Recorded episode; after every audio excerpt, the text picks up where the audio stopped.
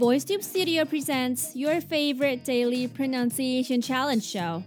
Join us now and improve your English listening and speaking skills. My name is Soraya, and you're listening to VoiceTube's Pronunciation Challenge.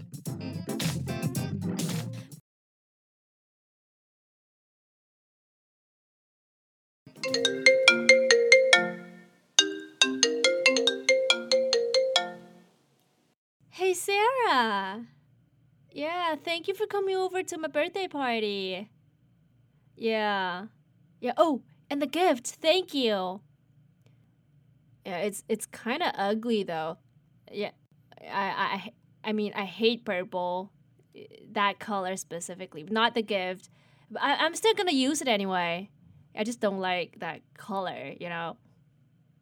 Uh, no, no, no. I didn't mean to be offensive, Sarah. I mean, I mean, I love the gift, although it's not that aesthetic in my point of view, and the color is. Uh, never mind.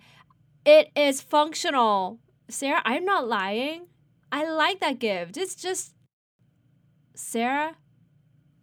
Sarah. Uh, come on, it's in that freaking purple. Voila! Surprise, surprise! It's me, Soraya, and featuring my imaginary friend Sarah, who I believe some of you guys have met before. Still, I have to say, I love Sarah, but I hate purple. Come on, I can't give in to purple. Are you guys on the side of being straightforward, or are you more indirect? The video talks about the perks of being straightforward, and my opinion that girls, boys, people, if you want to do something, just go for it. If you want to say something, just say it, or nobody will know what's on your mind.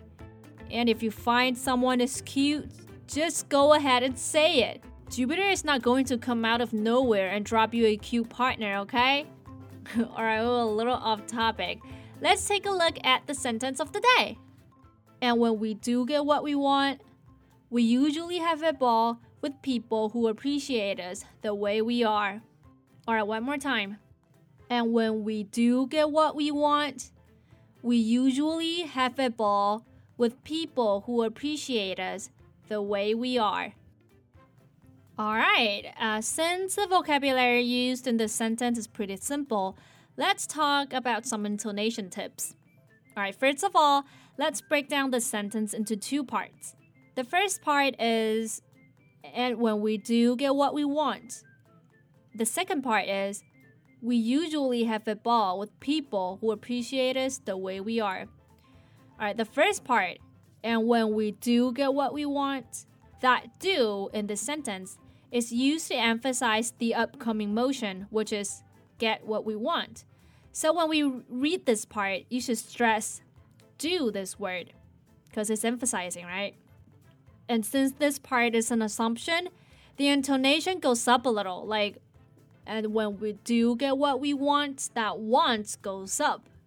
All right? Now, our second part is we usually have a ball with people who appreciate us the way we are. All right, in this part, who refers to people who we have a ball with. And now breaking it down, it means these people appreciate us. They appreciate the way we are. So when you are reading this part, after appreciate us, you can have a brief pause. And then the way we are follows. Quite a layered sentence, huh? So, uh, to sum up, the intonation is like, let me do it in more of an exaggerating way is and when we do get what we want, we usually have a ball with people who appreciate us the way we are. Alright? I think the best way to improve your intonation and pronunciation, too, of course, is to imitate. Also, understanding the structure of the sentence is very important, too. Alright, guys clear? Now let's move on to our phrases and vocabularies. First of all, have a ball. Have a ball. Have a ball is a phrase. It is to enjoy yourself very much. It's basically the same as have a good time, enjoy your time, or have fun. The example can be Thanks for throwing a birthday party for me. I really had a ball. And the ball in this phrase originally means a kind of dance, a kind of party. And the meaning nowadays just become having fun, having the blast. Now, let me give you some phrases that's related to ball, which is keep one's eye on the ball. Keep one's eye on the ball. It is to pay your attention to what you're doing at the time.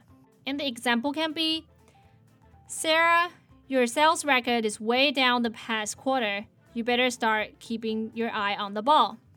Now, our second vocabulary is appreciate. Appreciate. Appreciate in this sentence, it is a verb. It is to recognize how good someone or something is and to value them, or to understand a situation and realize that it is important. For example, the boss appreciated Kate's talent and invited her to join his team. And another meaning to appreciate is to use when you're thanking someone or showing that you're grateful. So you may think of thank. So, what's the difference between think and appreciate? So, thank you is a form of appreciation. Usually, you appreciate something a situation, or an object. You don't use appreciate on people when you are trying to express gratitude. Alright? So if you're trying to appreciate someone, you can say thank you or thanks instead of I appreciate you, because you is not an object. So, using thanks to express gratitude, you can thank someone for something. And basically, thanks is the same as thank you. And upon talking this, I know you guys were trying to thank me in the comment section by saying thank to Soraya or thanks to Soraya.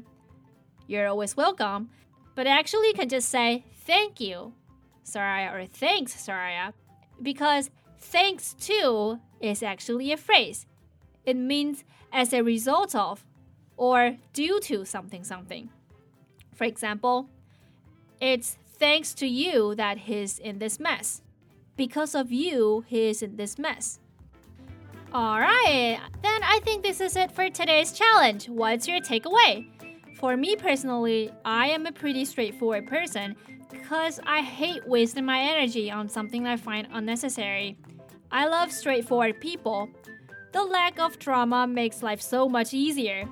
But of course, I keep reminding myself that being direct doesn't mean being impolite. They are different, and this is very important.